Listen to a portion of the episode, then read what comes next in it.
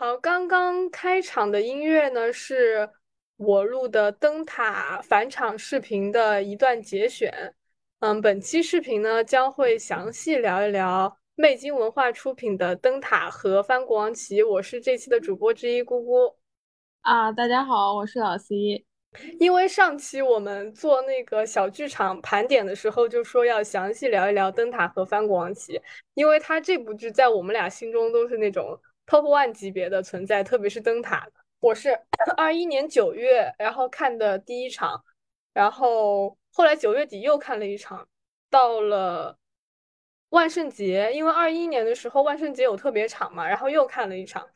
我的霍普是有徐徐嘉文和赵宏博，怀恩都是灰灰啦。老爹是刘汉聪和翟松。然后我第一次看灯塔是也是二一年，二一年的九月十九号，然后后来在二二年的元旦看了一场，在之前，然后剩下两场就是最近的五月七号还有五月二十号。包括普有一共有两，一共就两位，一个是张旭晨，还有最近两场的郭伟江。怀恩是有三个，一个是灰灰，还有一个是尹智博和蔡奇。守塔人一共是。诶，四个好像每怎么那么多？每一场守塔人都不一样。第一场是呃翟松，然后元旦的时候是玉红阳，五月号的是李信，二十号是张哲豪。所以我们今天可能是从从几个方面来聊一下我们为什么喜欢灯塔这部音乐剧。首先就是灯塔的这个主题，呃，因为说到灯塔嘛，灯塔就是一个。看看起来就是一个非常神秘的建筑，因为它远离城市，远离人群。呃，守塔人的工作，它也是那种比较孤独、比较单调，但需要长时间坚持的一种工作。所以，灯塔这个概念，它天生就有一种神秘感和故事感。然后，灯塔它作用呢，又是给航海上的船只来指引航向，它又有一种很神圣的使命感，所以它。会被很多作品引申成一种精神层面的指导和向导的这个意思。就比如说，呃，最近上影节的海报，它也用了灯塔这个意象，它是把放映机的灯光，然后做成了灯塔的一束光，它也是有指引人前行的这个概念。对，其实很多歌词、诗词都有提到灯塔，反正就是代表一种对精神力量或者是支柱的那种感觉。对，但是。但是很有意思的是，我因为我翻场刊的时候，我发现制作人最开始对于这个故事的设定其实是比较丧的一个一个感觉。虽然我们经常说灯塔好像治愈了我们，但是他一开始想的是灯塔就是呃一个老人坐在海边看着日落，是一个很孤独的故事。然后他觉得的他设定中的这个老人是嗯不甘于和世界上大多数人一样。重复同样的工作，结婚生子，然后他，但是他被夹在了两个世界之中，也不敢向前，也不敢后退，永远不满足，就像灯塔一样，他面向大海，但永远只能在地表之上。这其实就是老这部剧老爹里面的人设，其实对，是的。然后，但是我真的很感谢主创，就他们没有把这个作为一个核心的利益吧？对对。不然不然看一部音乐剧还会被伤到，我觉得。哎，但是我觉得他们其实后面有把这个感情放在翻过王旗上。是的，会伤的。对，看完之后会伤到我。我们说完这个主题的话，哦，另外还有一点是灯塔，它的英文其实也英文翻译也是比较治愈的，因为它好像英文翻译叫叫 Light Keeper。对对对，是灯塔的那种传统的 Lighthouse。所以我觉得它也是有那种守护你心中的一束光的这个意思。聊完主题的话，我们来聊聊这个舞美。就你第一次进入这个剧场的时候，感觉是怎么样的呢？就是第一次进入剧场的时候，他会放那个海浪的那个沙沙的声音嘛，还挺神秘的，而且都是昏暗的灯光。其实我记得我那天，我那天好像是个周三还是周四，我其实跟 是跟我朋友相约一起看灯塔，结果他因为加班。把我给割了，所以我当时进的时候就特别匆忙，是卡着点七点三十左右进的。印象中好像九月份的时候，去年呃不是二一年九月的时候，灯塔还没有那么火。然后那天人好少，我我就就开始心疼演员。然后因为他不是会有那个互动会击掌嘛，然后就零零碎碎的几个人。然后我当时就是对这个剧产生了一些怜爱。意想不到的原因。是的，对，我当时其实对灯塔印象很深刻，也是一进去的那种，呃，最明显的感受就是一进去就明显的凉了下来，是在那种九月份外面还非常热的时候进去穿外套还不会觉得热的程度。是的，是的。然后另外也是，呃，就比如说坐在前两排的时候，脚下会有的那种白色的沙子呀，然后也是海浪声。然后包括后面剧情里的一些很沉浸式的烟雾和激光，其实我觉得它的那个沉浸式互动是挺别致的一个互动，我可以用别致来形容它。我当时还没想到，就是还能邀请观众上台来，然后就还能这么玩儿，我觉得还蛮好玩的。是的，就第一首。我我以为他请观众来看这个东西已经是一个创意，结果第二首歌的前奏响起来的时候，我当时想，不会吧，不会吧，这个竟然也是互动的一部分吗？对对对，还有那个后面的小黑板，然后让文化人起传名，反正他这个互动对我来说，我觉得好像是做的最多的一个互动了吧。对，而且其实融入的还蛮自然的，它相当于。因为之前疫情很严重的时候，它其实取消了这部分互动。嗯哼，整整体来说的话，剧情剧情也是连贯的，就是它那个互动也不会让观众特别尴尬，观众就算接不上来也还好。对，但是又会觉得他互动还挺多的，而且他很贴心的是，还会为前排的观众提供这个免互动贴纸。对对对对对，一些友好友好呃社恐观众友好的现场。那除了舞美之外，灯塔的一些细节其实也在这三个主角他的一些造型和他们自己小道具上。对的，对的，就是因为怀恩就是有好几个颜色的马甲，对吧？对，但这几个颜色应该和他们的本人的呃，就是情感上没有没有什么关系。对，因为我记得好像翻那个贝金的微博，好像说灰灰是灰色，就是因为他叫灰灰。那可能随着演员不断增加的话，他们颜色就是有什么用什么。对对，你不是说还有那个黑黑色的背心？黑色是谁穿的黑色背心来着？是呃尹志博。我刚刚是不是漏掉他了？我好像都没有说。没事没事，现在提到就好。然后霍普的话就是比较比较小男孩，比较活泼的那种造型。我之前一直以为他的裤子是长了，然后。扎进袜子里，结果发现他好像就是一条短裤，是灯笼裤吧？好像。对对对，就它是比较短的一个裤子，然后袜子比较长，然后也挺可爱的。对，但是我其实论造型，我觉得怀恩的造型是最 帅的。是的，而且感觉他的造型在中间会随着剧情来变化，就包括他这个外套的穿脱。对的，对的，对的。就是他一方面就是穿的时候他是以纳威船长，然后脱下来他就变成了一个海员。对，反正就是因为我本来就比较吃这套人设，就是吃怀恩的人设，而且他怀恩的那个服装做的的确是就是很还原当时的那种感觉，包括他的风衣跟马甲都其实嗯上身效果很好看。对，我觉得也也是跟。他们选择演员是有一定关系吧？他们选回来的演员好像都比较高，对对对，好像一米八起步。对，是的。然后所以确实穿上那身衣服也蛮好看的。然后老爹的话就是一个比较非常朴实的老人的形象。老爹其实，在灯塔的剧情里没有很出彩，但是他他可能就是有点像灯塔一样，他是那种。平平无奇，但是他始终都在那儿。就是不管是怀恩他很迷茫的时候，或者是霍普他他很迷茫，然后他们两个吵架的时候，他都是一个调停，然后中间人的角色。对，就是一个必不可少，但是不出彩。所以后来魅晶又给他来了一部新的新的作品吧，可能就是好的。那那我我先来说一下，就是灯塔的这部剧，它是有三个座位，三个座位的区域。一个是甲板区，甲板区是呃，它也是舞台表演的一部分，呃，座位比较少，是在整个空间的右侧还是东侧？我甲板区就是他们会那个绳绳索那那趴会有单独的互动，可是我觉得甲板区的那个死角还挺多的，而且离他们很远。但是可能就是那种沉浸感稍强，如果你比较。就是之前看过，然后希望获得一种不同的体验的话，对对对，可以建议甲板区。我下次如果能买到甲板区的话，我就去买甲板区。然后海岸区呢是就是中间比较黄金的座位，它基本是一个对整个剧情一览无遗的角度。是的，是的。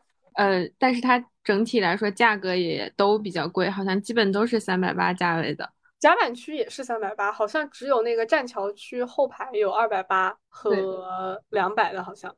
就是如果你想，但是中间可能会涉及他们走来走去，你要不停的扭头。对对对对对。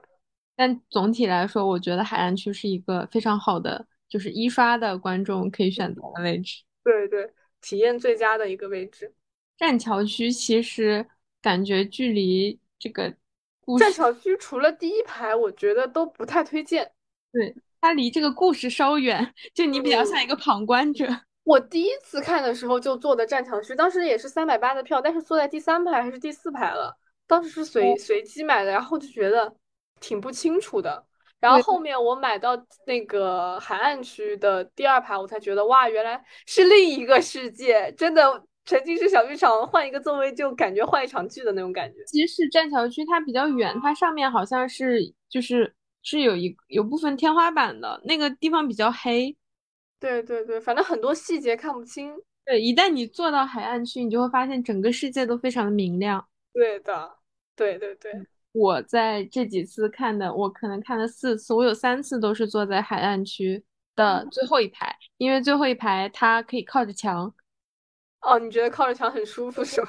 前几排它的座位都很小，就是几乎没有椅背，然后你可能靠到后面还会靠到别人的腿，所以我我每次都会选择最后一排，然后我可以非常自然的靠在墙上。可以，不愧是你。对，而且每次都会冲那个会员位，但是每次都抢不到第一排。而且最后返场，我我我觉得我第一次体验非常好，也是因为我的那个高度。在某一些歌的时候，感觉是在跟演员对视，就是哦这种感觉，所以就是沉浸感加一加一加一。好的，就如果是一刷的观众，建议买那个海岸区的前排。那那接下来就来说说剧情和人物。呃，灯塔它其实讲的是发生在十九世纪英国的一个故事，它在英格兰的一个人迹罕至的海岸。然后有一个年迈的灯塔的守塔人，他想修好一艘废弃的海盗船出海，回到他位于挪威的家乡。然后他雇佣了一个修船工，也就是这个故事的主角霍普。同时，他在这个海岸上面还遇到了一个住在突然出现的一个喝喝醉了酒、经常喝醉酒的落魄贵族怀恩。然后这个故事就在他们三个人之间展开了。但是。呃，这个故事来说，你觉得这个故事的主题是什么呢？我觉得它算是一个三个男人的救赎，相互救赎。就是这三个人才开始，他们想出海的，就是各有原因嘛。霍普是想就是效仿或者是追随他的朋友，然后怀恩是为了逃避现实，然后老爹是为了就是想回去看看，然后结合后面的帆布王旗，老爹就是。有一种执念吧，他觉得自己已经守了太久了，然后他可能想回贝尔岛。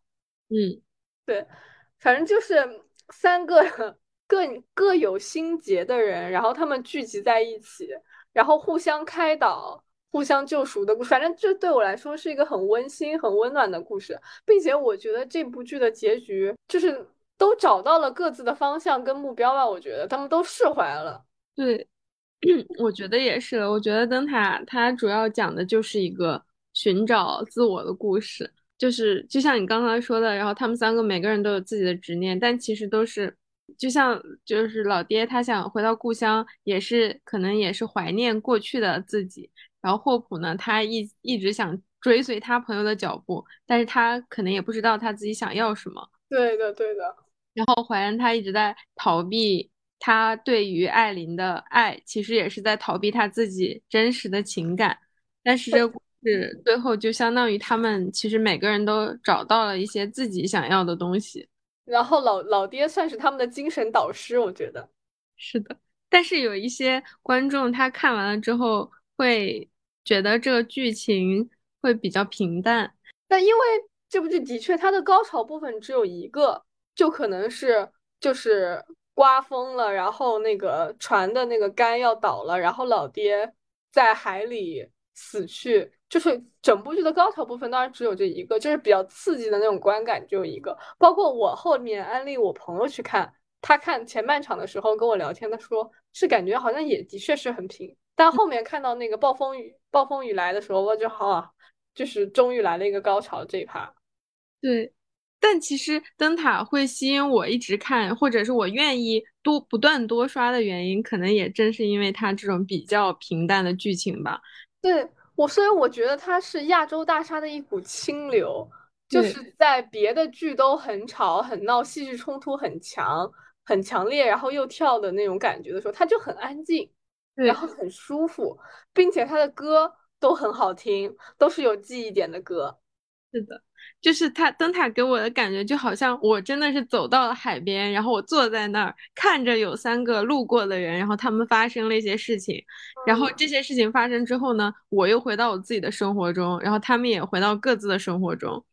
对，就是很治愈，就是你看完还是能获得一些精神力量，不不是那种很吵很闹，然后让你获得一些刺激的那种剧，它是可以安抚你的心情的一部剧。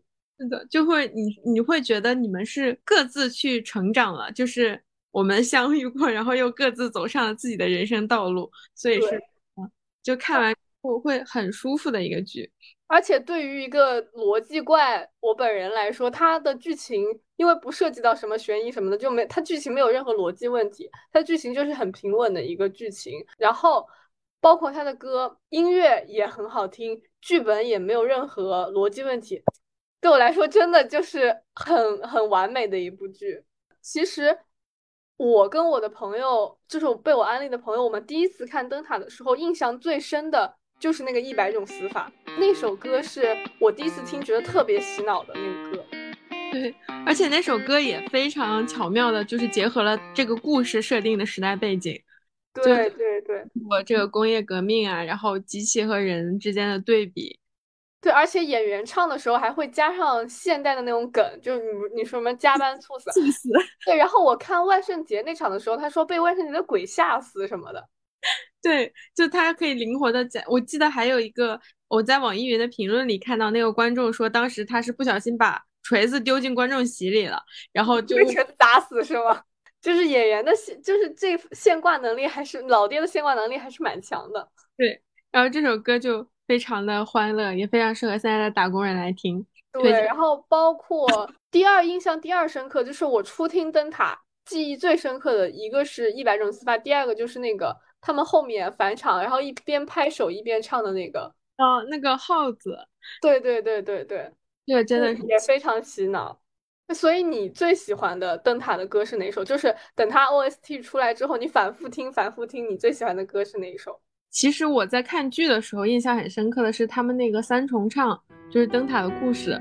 嗯哼，因为当时我感觉就是它伴奏是非常非常淡的一个，没有，就好像只有一个钢琴吧，旋律也很简单，但是三重唱真的非常好听。尤其是我第一场的卡斯是非常优秀的三位卡斯。你第一场是张旭晨、灰灰、灰和翟松。哦，我天呐，好完美的卡！就是三，现在已经遇不到了。对，对我的耳朵非常的友好，所以我当时会觉得那首歌很很印象很深刻。但是我后来自己在听 OST 的时候，真的是每首都很喜欢。但我我自己循环最多的可能是最后老爹唱的那首《一束光》，Refresh，就是我觉得真的是人老了之后对人生一种很释然的状态。就是因为感觉他是非常洒脱的一首歌，他会说什么接受所有，再投入其中，然后还有他当时安慰霍普说玫瑰色的黎明，啊不在天空，在对在爱他的人眼中。哦，所以说灯塔的词其实写的也很好啊，是的，所以你知道刚刚这两句话对我来说就是让我念出来有多难吗？要不你现场唱一段吧，要不？哦不不，太菜了太菜了。我真的很爱他的歌，包括他的词写的也很好，就是对我来说真的很爱。然后我其实纳威船长我也很喜欢，而且我很喜欢灰灰的，因为我的三场都是徐泽辉嘛，都是灰灰。然后而且灰灰唱音乐剧时候他念台词的那个感觉，我觉得非常好。对于我来说，我就是等在他网易云上线之后，听的最多的可能就是一束光啊，其 实都都很好听。王阳老师唱的《玫瑰色的黎明》我也好绝，强烈安利灯塔的 OST。可能应没有看过剧的人也应该会很喜欢这些歌吧，就他的，而且因为一束光也是张旭成、小张跟灰灰唱的嘛，他们两个声线很搭，就是小张的。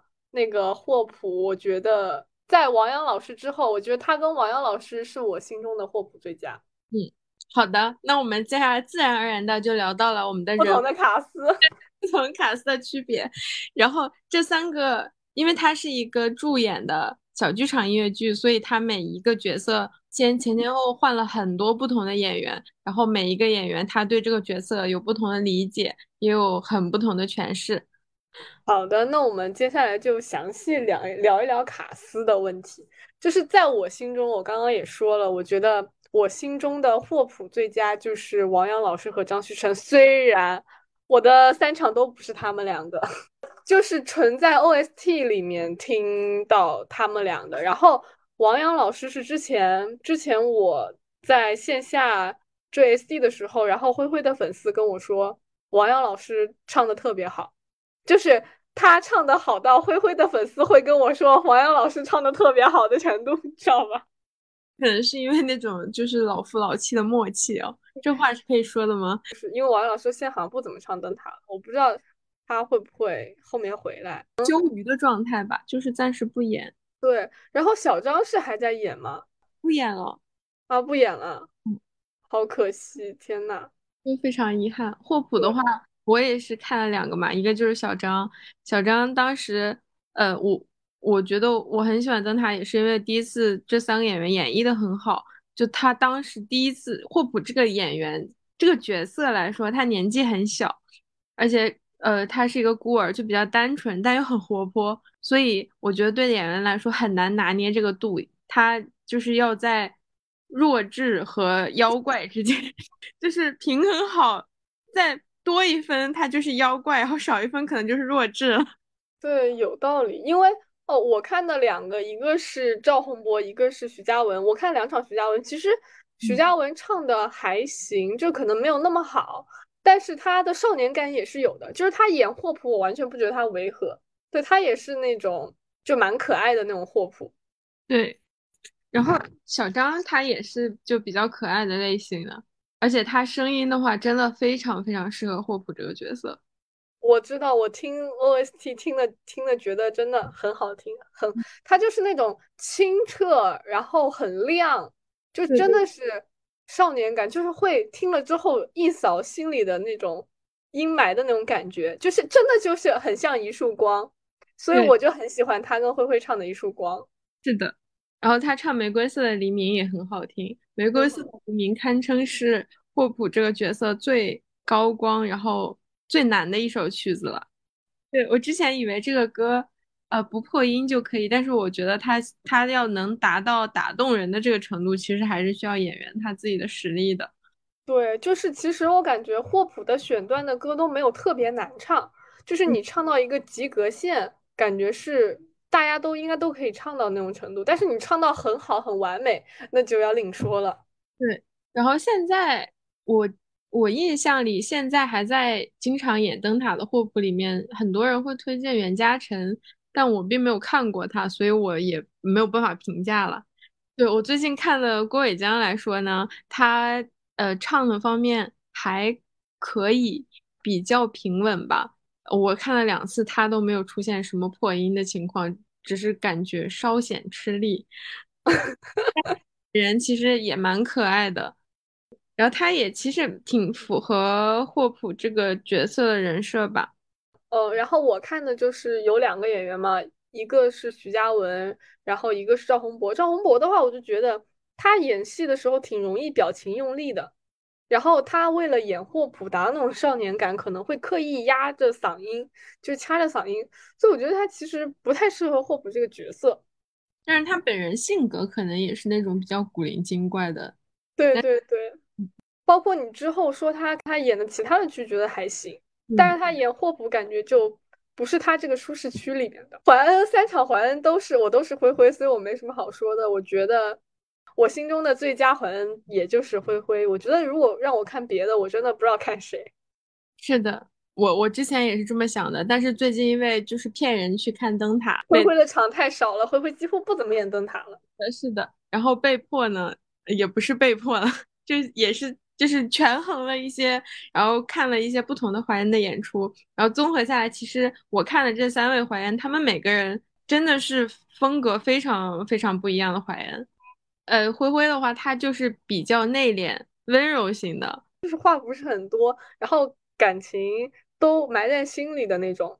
对，嗯，但是可能有的时候，因为你太温柔，就是我那个时候不太理解你为什么觉得自己配不上他。我觉得你还蛮好的。怎么回事？就是就是这种，因为他喝醉的状态也没有很醉，就整对对对对对，他没有让我除了最开场的那个酒步就是走，然后感觉后面让我感觉他对没有很醉的那种状态，酒量还挺好的。就总体来说是一个真的是很温柔的。如果你比较喜欢这种表演风格的话，可以考虑一下。嗯哼。然后我第二位尹志博呢，他。他的声线在某一些歌的时候，包括我之前录的返场，我都觉得和慧慧非常像，都是那种有一些低沉的嗓音，但是他本人的气质会更硬朗一点。什么叫更硬朗一点？更硬朗就是一个很坚定的怀恩，就是他台词说话好像声音会很大，他也没有很醉。然后我记得他演员好像本人是一个东北人，所以他是一个非常 大哥，就是他是一个。我觉得气质是更硬一点的怀恩，他又不像就是别的那种比较调皮随性吧，就是他他也不是很，他是那种不是哥哥型，是大哥型，就像家里的那种长子。然后哦，那也很符合怀恩的年纪设定，其实也就三十三十左多岁嘛。他给人年龄感其实会更强，但是温柔感又稍微弱一点。哦，我懂，我懂那个感觉了，我能 get 到你的意思。对。而且而且他的当时他那个马甲是黑色的，我觉得还挺符合他这个感觉的，就是比较严肃一点，就是很正式的那种大哥形象。对，我觉得是这样的。然后第三位嘞，蔡奇嘞，他因为本人年纪也很小吧，他的还原其实很突出醉酒这个特征，包括他在唱的过程中，他的一些声线会。呃，比较明显的用那种喝醉了酒的很低沉，然后很很烈的声线，就是演很多。包括我之后看他演的歌部，我觉得他的演是大于唱的。对，是的，因为呃，他为了呃塑造出这个状态，他牺牲了很多观众层面的那种听的悦耳感。所以有一些歌的话，我希望能听到他自己本来声线就很好听的这种演绎，但是我是没有听到的。嗯，而且他就是因为其实呃，霍普和怀恩他们都会有那种打闹的桥段吧，嗯哼。但是感觉其他两位，就比如尹智博和灰灰的话，他们两个就是还是像那种哥哥和弟弟之间。但是蔡奇和蔡奇的怀恩和霍普在一起，就是那种真的是玩闹，因为蔡奇年纪本身也很小，然后他感觉没有。就是达到怀恩的那个人设，嗯的要求的那个状态，其实，呃，而且很巧的是，因为我看的这两场就相当于一个控制变量了，就是霍普是同一个，但霍普面对这两位怀恩也是不同的状态。怎么说？来详细聊一聊。他跟蔡奇的时候会更皮，哦，就他和尹志博在一起，其实是像一个比较乖的小孩的那种，然后但但是他跟蔡奇会说很多俏皮话，然后他们两个打闹也非常的频繁。就是很年轻的怀恩，包括后来不是说那个和艾琳的那个和声也是那个年轻的。是的，就是呃，灯塔里面有一首歌，它最后会有一段女生的和声，我之前从来都不知道这一点，我是那天看了我才知道的。就是会根据不同的人，然后放不同就是声线的艾琳，对吧？对对，因为我一直听到的都是现在 OST 里面这个伴奏的那个版本。然后那天在现场听到了一个更加空灵，然后很轻柔的女声，我我还挺惊喜的。那再聊一聊老爹，老爹的话，我两场老爹都是翟松，然后有一场是刘汉聪。我觉得老那个翟松的老爹就是那种真的很老爹，你会真的相信他以前是海盗？对对，而且我会真的相信他腿脚不好。对对，然后刘汉聪的话就是会稍微年轻一点，就是他刘汉聪的话，他的身体老爹的身体会稍微硬朗一点。嗯，是的，就是呃，翟松的老爹会让你相信他真的会海，就是遇到海难的时候会掉下去。嗯，老爹这个角色，他的那些歌其实呃调都不是很高，也不算难唱。我觉得这些演员应该都不会就是伤害到你的耳朵。对对对对，我觉得老爹的卡都会属于那种不会太出错的那种，都挺稳的。嗯，但他们也是每个人呈现出来的这个老人的状态不一样，全不一样。对，就老人的老人的身体状态可能会不一样。对，你来说说你看的那几场。我看的也是第一场，也是翟松，我真的觉得他是一个非常严肃的老爹。然后包括前期看他们修船呐，然后就是整个我我在下面都有点紧张呢。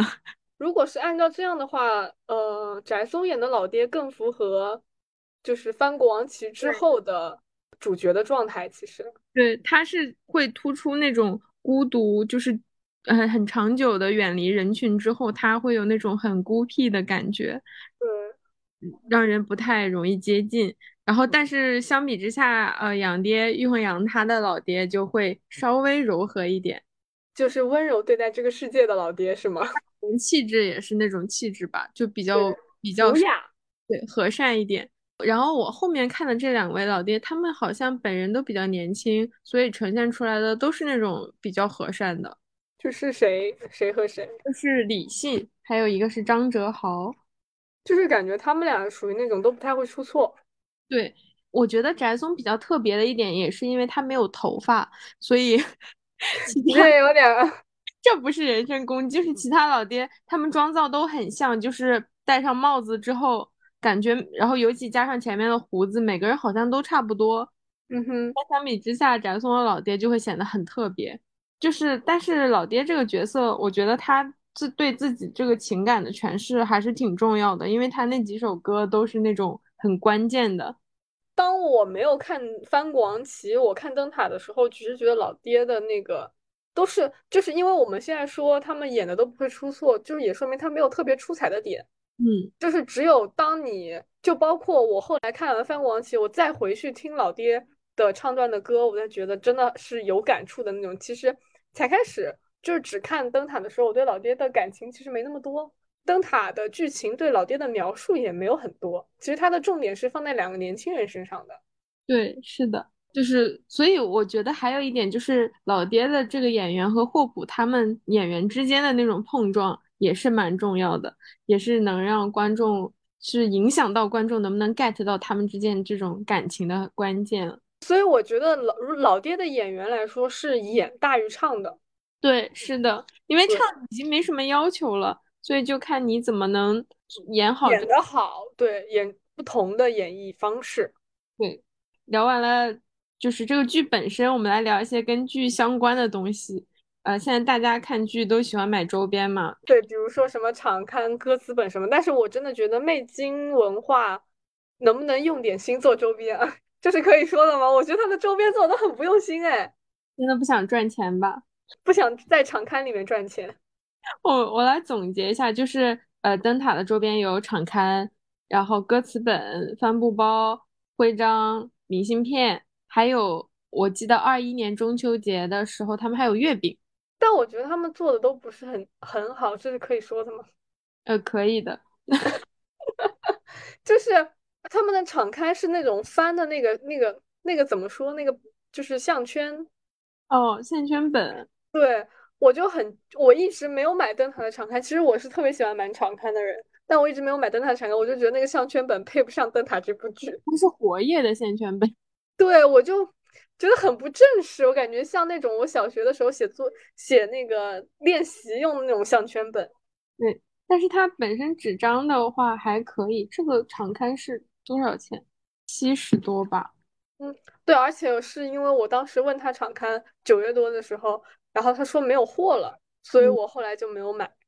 对，但是这个场刊的话，它本身页数其实比较多，还有很多主创的采访和他们设计的，就是在创作这部剧的时候，包括音乐啊，包括舞台、服装，之间的一些他们的思考。其实内容是 OK 的，内容还是蛮用心的，内容很用心，而且它这个里面还有几页专门就是有放当时霍普和阿兰他们之间来往的一些明信片，所以我觉得细节还是很多的。我下次还是去买一本吧。然后歌词本呢？歌词本我买的时候好像是五十块吧。它歌词本也是很薄的一本，但它比较特别的一点就是它封面上灯塔的图案在吸满了灯光之后，晚上它会夜光。对，就是一个小惊喜给到你，一个小惊喜，就真的很像一个灯塔。然后第三个就是非常受好评的帆布包，这个帆布包我也买了。你作为一个帆布包狂魔，我觉得你什么帆布包都会想买。对，它当时是灯塔一周年，而且我当时买这个包非常便宜，三十几块钱。然后这个包是一个有侧边且有底的帆布包，就整个尺寸非常大，可以装下我的电脑，还有可以装一堆乱七八糟的东西。你这么说，我突然有点想买了。对，而且它上面图案也蛮好看的，它真的很能装。我。就是背着它去开了很多次很多次的会，因为每次开会都要装很多东西。好的，我录完就去看一下。成功安利到了我。什么时候美金可以把它这个啊推广费结给我一下？然后最后还有就是明信片，明信片这个也是意外了，是我一个朋友他转发微博中奖了，但是他没看过灯塔，所以他就把这个明信片送给了我。然后这套明信片也是质感蛮好的，是有点。那种它的纸张是有点像丝绒的感觉，印刷也挺精美的。但是我其实只需要其中一张，你懂的。我懂。后面他们其实出了那个什么徽章盲盒，对，然后我没有参与，因为我不喜欢盲盒这种形式。对，而且那个徽章我觉得设计的，呃，拍的不是特别好看，我觉得还不如直接是那种他们卡斯的定妆照，然后做成那个，我觉得还更好看一点。那那周边就这样啊，总体来说还算是。物美价廉算吗？大家可以选择性购买了。其实，就综上来说，其实场刊算是比较就内容层面来说，它是比较值得购买的。然后帆布包呢，就是比较实用的。如果大家经常要出门的话，背很多东西或者追剧什么的，我挺多人会背这个包。味味精，麻烦把广告费结一下，谢谢。对，就是哦，我的邮箱在，把微信和支付宝 留在这个简介里面。然后聊完，呃，那接下来其实就是聊完周边的话，我们可以关于《魅呃灯塔》这部剧有点闲聊的内容吧。第一点就是我们究竟各自骗了多少亲朋好友来看 灯塔？但其其实因为我上海看音乐剧的朋友不多，也就那么两三个，反正我把他们每个人都安利过去了，然后成功了，当然成功了。然后我当时就是我第一次看，不是有个朋友把我割了吗？后来我强烈安利他。再去看了灰灰的场次，然后他看完之后就说：“嗯，不愧是你安利的，灰灰唱的真的不错。”就是他也是那种，然后后来他还是想带他的朋友一起去看的那种程度。真的就是后来有又安了另外一个朋友，他看的那场的怀恩是刘汉聪，他觉得刘汉松唱的也不错，他的怀恩，然后也是他好像是带着他妈妈一起去看的。对，所以说《灯塔》这部剧真的老少皆宜，是你可以带你的妈妈或你的朋友。还有就是更小一点的朋友一起去看的程度，是因为我在现场的观众里也有看过那种呃年纪比较大的阿姨，还提过那种很专业的意见，就针对重唱部分。对，我记得散场之后也有那种女儿带妈妈来看，就也有那种阿姨来看的。女儿带妈妈就是我本人，我就是我是一位。呃，朋友圈知名的灯塔安利，就是我安利灯塔的这个程度，已程度之高，已经到那种呃，那天拉了一个朋友去看，他发了朋友圈，然后另一个朋友会评价评论说，哦，我看到灯塔就知道是谁推荐了，这种程度。我的安利真的是就是既用心又用钱财，因为我每次都会买票跟他们一起看。对，辛苦你了。而且之前说到我特别喜欢坐海岸区，所以真的很贵。对，但是我我觉得看灯塔一定是三百八的票，它是值的。我觉得如果我再去看的话，我肯定还是会买三百八。而且我看完之后就跟他们说：“我说你们谁看了灯塔，我们就是好朋友。就是只要你看了灯塔，我们就是好朋友。”好的，所以我们是好朋友。是的，是的。就是我先后真的，我我先后带了我我我的妹妹，然后我的妈妈，还有我的朋友去看。我我今年其实还有一些额度，就是我诈骗的额度 啊。什么叫诈骗的额度？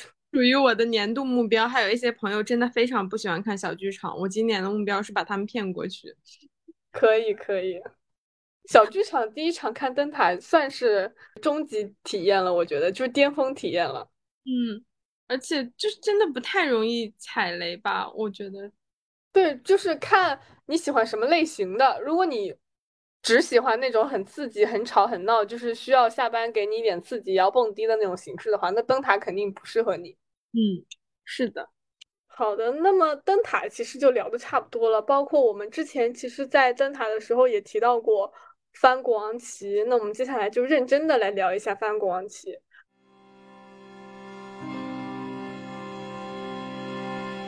谁在吟唱古老的传说？谁将笔记丢进炉火？谁看见树叶被风碾过？残留的还在掉。翻国王旗呢是魅晶在二二二年推出的，就相当于说灯塔前传的一部沉浸式小剧场。其实它就是把灯塔的老爹，然后就是老爹的过往的一段故事拿出来详细扩展，然后扩充了一个音乐剧。呃，就是就翻国王旗的话，呃，刚刚好呃聊到灯塔的时候也说，灯塔最开始的设定是一个比较孤独感更强的主题。我觉得，呃，方国王旗就是把这个设定沿用到了这部剧里面。嗯哼，呃，像很多人评评论里面说的，它是关于一个新世界取代旧世界的故事。然后它这个里面有，呃，对传统的一些坚持啊，然后还有一些关于信仰、关于民族的它的这种内容。所以它相相比较于灯塔的治愈，其实是更沉重、更现实的。对，就是其实。我认为它是一个悲壮的故事，但是我不认为它是一个彻底的悲剧。就虽然的确最后新文明的主人他背信弃义，然后档案里面确实写着奥尔森是遭到岛内人的攻击，然后求助，所以他们发起进攻。但总的来说，这其实就是时代的趋势，主题算是一个新旧文明的交替。就是比如说新旧文明它交替之间，什么能留下？然后什么东西会被摒弃？我们会发生一些冲突，然后思想的冲突，然后阶级的对立，这样子。就是我们应该做出什么样的选择？然后他这部剧其实细节和彩蛋很多，他们运用了大量的北欧神话。对，然后包括如果你不提前做点功课，你当时看的可能会有一点一头雾水。就是我第一遍看的时候是预演场，然后预演场之前我是没有做功课的。然后我当时看的那场是，呃，刘洋老师是克雷加德，然后灰灰是奥尔森，然后蔡奇是戈布。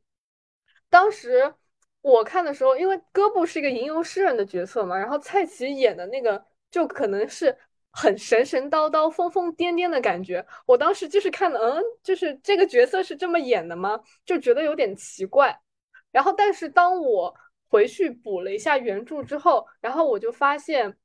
他是就是北欧神话，就是从当初奥丁创世的时候就知道最后的结局是诸神黄昏，所以就是这个结局从一开始就注定了，你不管试图做出什么样的事情，都无法阻止他的结局被改变。然后呢，这样想的话，所以诗人可能会将是将这个古老的神话传说和他们现在的处境相结合了。然后也的确是有些契合，所以他一直神神叨叨的说啊，一切都要结束了，一切都回不去，回不去了，就是一种很强的宿命感。所以如果你理解了这个之后，那蔡奇的演绎，就那种疯疯癫癫的演绎，就是感觉多少也能理解了。对，就像你刚刚说的，然后哥布这个角色，他有一些唱段说，呃，当我们不够愚，呃，不够愚蠢，又不是强者，看透了一些又不够多，就是他好像隐约感觉到那种。呃，命运的审审判的时刻即将到来，但是他好像又没有能力去阻止这一切发生。对的，对的，对，所以他可能哥布就是这样的一个角色，就有点消沉，想改变，可是又无济于事，所以就是开始说一些胡话，就深陷到了疯疯癫癫。但是后来我又看了一遍李佳音的歌布，就是那种比较正常，然后他就是那种很小孩、很活泼的那种状态。我觉得他是比较比较像小精灵的那种。对对对对对对对，而且他女卡，我觉得歌布这个角色女卡唱真的很好听，很出彩。强烈安利李佳音老师的歌部。好的，那我来讲一下我第一次看这个范光期的一些买票的一些心路历程。嗯哼，就是这部剧它其实很早就开始宣传，然后包括它创排呀、排练期间都有很多宣传。对的，当刚开始开票的时候，我当时觉得魅晶出品的东西应该不会有烂东西，所以我应该义无反顾的买票。但当时。犹豫了，你为什么犹豫了呢？因为因为就是他没有演过，我当时还是有一点不够信任，是我的错。对，而且当时加上其实上海上半年去年是有疫情的，然后这也导致我心生胆怯。但当时九月份呢，呃，一直在外面出差，非常的忙，整个精神非常疲惫。然后有一天刷微博的时候，呃，看到辉辉发发了一张拍立得，是他穿着那个制服。哦对，那套衣服真的还蛮帅的。是的，然后我就觉得哦，我要买票，我要看，然后我就买了一张呃十月二号晚上的票。但当时其实前排座位已经全部都没有了。对他卖票卖的很好，其实。对，就只有最后一排，但它好处是它还算居中，它还在中轴上。这个座位的问题我们接下来会再说。但是呃，很神奇的经历是。我当时因为最后一排它太靠后了，所以头顶是有一排水管的。在剧情进行到最后的时候，我头上的水管突然开始滴水，而且我觉得它的座位其实不太符合人体工程学。我坐了两个小时，我觉得我的背有点酸。这可能是小剧场的通病吧，就座位都很小，然后腿也是没有办法伸展开，可能是这样的。呃，然后我的头，我当时头顶的那个水管开始滴水，我开始以为是什么剧情的安排，结果发现有我的头顶在滴水，是一个乌龙。然后，呃，就不得不说，它这个滴水滴水的现象影响了我对于剧情的一些理解，因为当时剧情进行到一个很悲伤的诀别的场景，是克雷加的和奥尔森诀别。是的，但是当时我一直在挡雨，但是呢，我我决定做一个。呃，素质良好的观众，所以散场的时候，我也有跟呃工作人员，包括后面我有在他们公众号的后台跟他们说，这个地方这个座位漏水了，你们最好修一下。然后我们我再给大家科普一些就是北欧神话的细节吧，因为我觉得就是你看这部剧，如果你不了解北欧神话，你真的会看到一头雾水。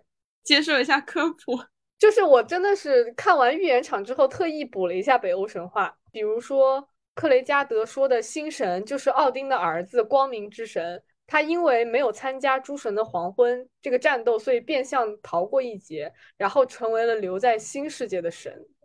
然后这可能就是他们一直说的星神嘛。包括其实，就是维京人一直都以战死为荣，他们很害怕自然的死去，因为死后他们的灵魂会去往奥丁专门建造的一个神殿。然后在诸神黄昏的时候被奥丁召唤出来战斗，因为奥丁从创世一开始就知道有诸神黄昏嘛。然后以及他们会在武器或者是身上画那个敬畏之盔的那个图腾，就是后面他们用那个油彩在自己的脸上画的那个图腾。哦，嗯，它是北欧神话中最强大的符号，这个符号代表保护，他们相信这会让保护他们所向无敌，所以演员最后用那个蓝色颜料画的就是那个图案。就是要战斗了，所以要开始。还有那个乌鸦，你是不是会想说，为什么那个柱子上印的是乌鸦的图案？因为奥丁的肩膀是说，传说奥丁肩膀肩膀有两个乌鸦，然后一个是什么，在黄昏呃，不是在黎明飞到外面，然后在黄昏飞回来，然后带来一些什么信息，会什么怎么怎么样？对。就是，然后导致后来我纹身，我想在我的两个肩膀纹一纹两只乌鸦，我觉得还蛮酷的。它相当于那种传递信息的使者嘛？对对，好像是什么带来智慧和信息的这样子。嗯，反正总之就是很多细节，包括他们前面采那个苹果什么的，就他们蛮多彩蛋和伏笔都要你细细深挖才能 get 到。就是尤其是呃，关于他这个三神，如果你没了解过，你可能就觉得呃不知道这三个人在干什么。对，就所以你看这部剧，你还得做功课，就没有那么轻松。是的，是的。那那这个是剧情方面的，那就比如说翻国王旗，它从音乐层面上，你觉得和灯塔比较，它是没得比，贬义的呢？对，就是贬义的。其实我觉得只有诸神黄昏，就是那个几重唱是非常抓耳的那种。然后后面好像有一个二重唱是那个克雷加德和奥尔森有一个二重唱还可以，然后其他的歌我觉得就没有那么。好听了，我觉得真的。他最后返场那个那首歌叫《弃王宝弃兵欲王》，对，那个我觉得也就那样。对，那一段旋律是那一段比较洗脑。对，我还是我心中的最佳就是《诸神黄昏》的那首歌，那首歌真的还蛮好听的。就有一些你能非常感非常明显的感受到他那种北欧呀，然后维京人的那种民族。元素的曲调，对对，而且李佳音唱那首歌真的很好听，再次向所有人安利李佳音的歌谱。是的，呃，但是他整体所有的歌里面，其实当时我有一个很惊喜的是，呃，奥尔森他再回到那个岛上，他回忆刚刚入选维京小队的时候，因为不敢杀战俘，然后所以有一首叫《杀戮机器》的歌。嗯哼，感觉那首歌就是还挺特别的。然后我印象最深的桥段其实是后来那个到最后灯塔的那个旋律亮响起，然后当时奥尔森拿着那个灯油灯，就是梦回灯塔，当时差点泪奔。对，那段旋律其实还是很打动人，会让人心里猛地一跳的那种感觉。就是而且这部剧对我来说最大的意义，就是也不是最大的意义，就是会让我又把老爹的。灯塔老爹的 OST 重新就是听了好多遍，因为我才才开始光看只看灯塔的时候，对老爹没有什么特别的感情。然后看完翻国王旗之后，又把灯塔的 OST 拉出来听，然后把他把老爹的唱段听了很多遍。然后我就后来我就跟你说，我说，所以老爹想离开灯塔的原因是想找到自己的自由。所以这么多年以来，他是一直在坚守自己旧世界的信念嘛。然后你不是，然后你后来说。或者是因为帮阿斯让守护他的信念，对，因为呃，就就是灰灰的，因为他其实不同卡斯之间就是阐释出来的感情也是不一样的。很多人评价说，灰灰的这个奥尔森，他可能说没有完全接受克雷加德他的信念，但是他愿意接受，就是尊重他。对对对，为了他出于尊敬，然后为了他去守护他想守护的东西，所以我觉得这个也是守塔人他一直坚持的原因。这个奥尔森这个角色，他就是作为一个新旧文明的见证者、经历者和见证者。是的，所以说到这个的话，我们就不得不说一下我们看过的不同款、不同类型的奥尔森和克雷加德。克雷加德的话。一场是刘洋，一场是王一飞。对，然后刘洋老师的克雷加德，我觉得没什么好挑的。刘洋本来就是男中音，克雷加德在他的舒适区，我觉得，而且他和灰灰本来就有年龄差，他们两个就会有那种自然而然的那个师生感。嗯，王一飞的话就会比较嫩一点，他不是好像比灰灰还小嘛？对，然后他唱那个。克雷加德的时候会刻意压低自己的声线，导致我觉得很多词我听不清。嗯，是的，尤其是在重唱的那种。对对，重唱的体验就对我来说没有很好。对，因为我看了两场，奥尔森和克雷加德都是同一个演员了，所以 没有什么比较感，只是觉得这两都是王一飞吗？是的。哦，就所以说，只能说他们两个是个不错的兄弟。我觉得以后可以试一下王阳的奥尔森和杨爹的克雷加德。王阳，目前目前我最想看这两个人演的。是的，那那又是又是一个霍普和老爹的。对对对对对，哇，我又是梦又梦幻联动了一次。对。所以我觉得他们选演员也是很刻意，这个里面有很多演过灯塔的演员。对，因为毕竟都是魅晶出品，其实也不是很刻意啦，都是魅晶会用的人。非常呃果断的把一把把大刀插向了观众的心脏。是的，是的。那我们说一下，就是呃方国王旗里面和灯塔他们有一些连接的地方吧。就比如说啊，我我想说第一个点是。呃，因为我们刚刚说灯塔里，我们都很喜欢一首歌是耗子，然后那个耗子里面有一句是说叫老鬼约翰就要出发，然后在黎明的时候啊，不要唱出来了。在翻国王旗里面呢，然后因为他叫约恩奥尔森，然后但是他一直叫自己约翰，是因为克雷加德在一开始记错了他的名字。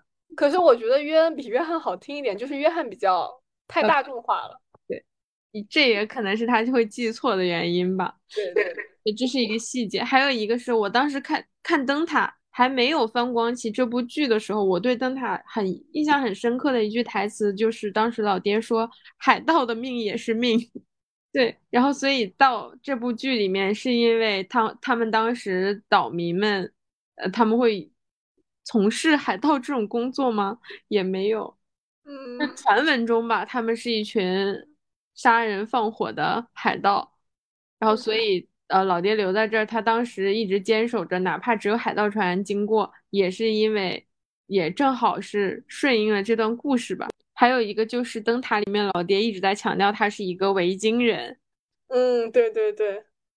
还有他下的棋啦，这个当然就很重要的一个元素。反正感觉魅晶把这两部剧的细节结合的很好。对，就。不光不管是刻意为了迎合那个说这是他的前传做的，还是之前埋的一些梗，反正都接的很好。对，就是有了这部剧之后，你好像反而呃更加能理解灯塔里面老爹的情节的和细节的设计，让这两部剧都更加丰满，然后也更加的刀了。好的，那那接下来就是除了剧之外，我们来聊一下选座的话，因为这个。选座也是大有学问，和灯塔一样，也是有非常多区域可以选择。我建议是 A 区和 B 区的，嗯，B 区的左边的前排和 A 区右边的前排。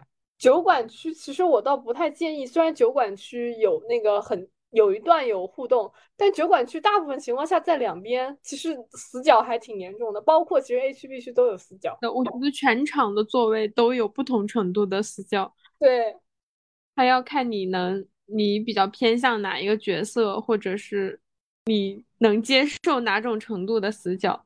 所以总体来说，如果你是一刷的话，比较推荐靠近中轴。而且我发现我两次都坐在 B 区，你好像是一次坐在 A 区，一次坐在 B 区。对对对，你觉得这两个区域就是不同角色它的戏份占比是相同的吗？就比如说你想看奥尔森或者想看戈布这样的话。好像想看哥布的话，坐在 A 区会会看的多一点，因为后面他们不是有就是在一排观众席，就是边唱边做动作嘛。嗯，然后哥布当时会在 A 区，好像，嗯，我觉得 B 区也是一个还还可以的区域呢。怎么说呢？必须看谁比较好。其实我觉得看奥尔森比较好哎，但是感觉好像也差不多。他有一些唱段是站在面对 A 区，有一些是面对 B 区，还其实还蛮平均的。嗯，但如果你真的想跟奥尔森他们近距近距离接触的话，那就选酒馆的右边的位置，酒馆 A 区。对，酒馆 A 区，酒馆 A 区可能是距离比较近，然后酒馆 B 区是直视。对。但是酒他们除了那十几分钟的高光时刻之后，酒馆的其他的时间都还蛮偏的。对，所以酒馆的位置来说，它也没有什么过多的互动。嗯，但是可以近距离观察，就是。对，我觉得应该也是一个挺不错的体验。就是如果我还有三刷的机会的话，我去酒馆区是吗？酒馆。那最后的话，还有其实还有像灯塔。呃，方光旗有挺也有一一部分周边吧，我非常荣幸，就是作为两个周边都拥有的人。我对，因为他才开始九月、十月的时候会有送的那个什么，那个档案袋。哦，对，我觉得那那个真的很用心，魅晶。嗯，是的，而且他每一个人拿到的线索还不一样。对对对，让让一个收集癖非常的抓狂。呃，他现在的周边的话，呃，有一个是杜邦纸。一个包。这个包的话，价格好像是七十九块钱，我觉得有点贵了。确实有点贵，尤其对于一个这种包来说，而且它是一个单层的包，它里面没有隔层。你有买吗？你做一个帆布包狂魔，我当然买了。好的，我就不愧是你哈，不愧是你。就是整体，它其实背出去还蛮酷的。我觉得秋冬的时候，呃，背出去还蛮时尚单品是吗？已经开始搭配起来了。但是它有一个缺点，那个图案也并不突兀。即使你不知道这部剧的话，因为它用的就是那个渡鸦的。对对，我还蛮喜欢那个图腾的，还蛮酷的。尤其那个纸袋子质感，我还挺喜欢。但是有一个缺陷就是，呃，你秋冬的时候如果穿太多外套背它，因为它的背带肩带比较短。所以你可能会背不上。你真的在很认真介绍这款帆布包哎，我的天呐！我我冬天穿大衣背它就要一直往上提，它就会一直滑下来，因为我背不住它。好的。然后还有就是歌词本，歌词本的话，我是因为用到我之前在他们公众号的积分，所以我只花了实际二十五块钱就买到了这个原价七十九块的歌词本。这个歌词本的话。如果你花二十多块钱来买，我觉得还是可以的。如果你花七十九的话，那真的不不要 吃点好的。就是歌词本整体来说，它和灯塔那种很小的不一样，它是一个四四方方的尺寸比较奇怪的歌词本，但纸张质量还是不错的。但因为它也只是歌词本，它没有那些主创的访谈或者演员的访谈，所以嗯。内容来说也不算特别丰富了，但是好像他们的场刊出来了没有？还没出，还没有，还没有。对他们，我我只希望他们场刊不要是那种项圈，我觉得可以做成档案袋，但是档案袋会不会太？但是它有点像，嗯，因为我记得就像粉丝来信，它的场刊不就是？就是一个装在档案袋里面的场刊，对。但是我觉得魅晶的，因为它的细节好多，我希望它做厚一点。嗯，看我们对魅晶这个殷切的期望。是的，它不做厚一点，对不起它剧的质量。我觉得，那我觉得这部剧有非常非常多的东西可以讲。对对对，背景故事啊，然后还是角色，因为它有六个角色，你每个角色的这个造型设计其实也可以讲很久。是的，包括作曲。呃，然后整个剧情和场景、舞美的设计都可以讲很多的。好的，魅晶加油好吗？我们对你的场刊很期待哦。是的，你会推荐？那你会推荐呃没有看过灯塔的观众去看《翻滚王旗》吗？其实我不会，不太会，因为我觉得首先歌没有特别多那么好听抓耳的歌，而且就是你真的要先了解一下文化背景才去看，就是有点费劲。就是我不建议没有。这个情怀，或者是不太了解的朋友盲目去看，因为你会真的会看到看得一头雾水，不知道他在讲什么。就所以我就说这部剧不是一个很轻松就能看得进去的剧。对，但是论整个制作来说，它是一个更精良吧。对，嗯，所以如果我的话，我会如果我推荐的话，我肯定会先带他去看灯塔，然后他如果觉得灯塔还不错，我会告诉他，哎，灯塔还有钱赚。哦，这是一个套餐，对对对，一个套餐服务。好的，很贴心。对，因为因为最近魅晶它这个《翻国王旗》也是呃国内第一个真正文化输出。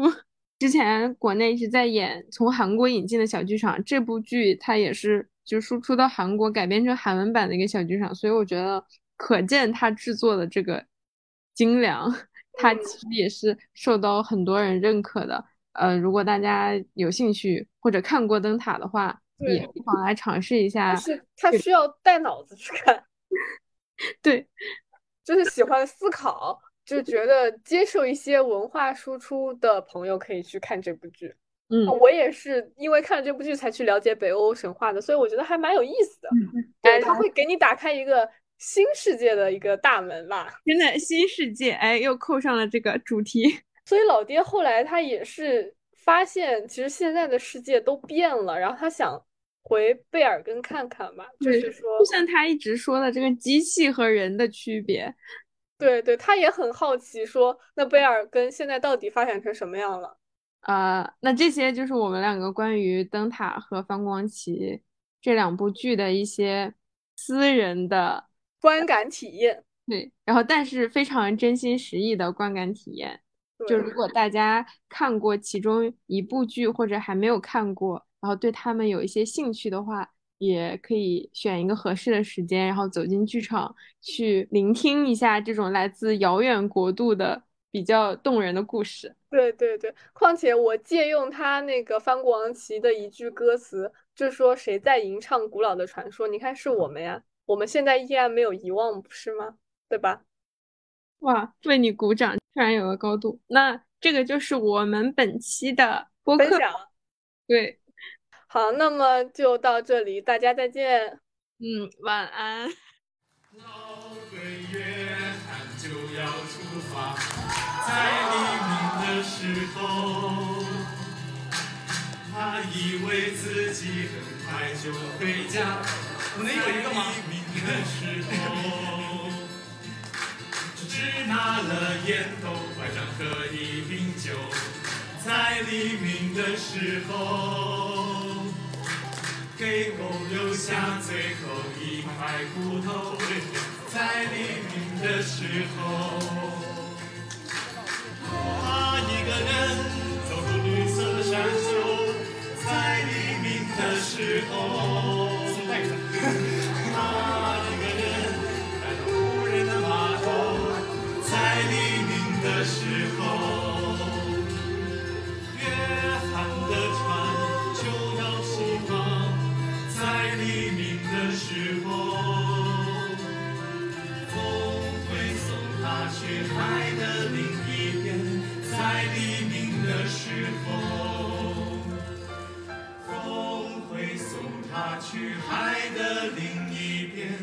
time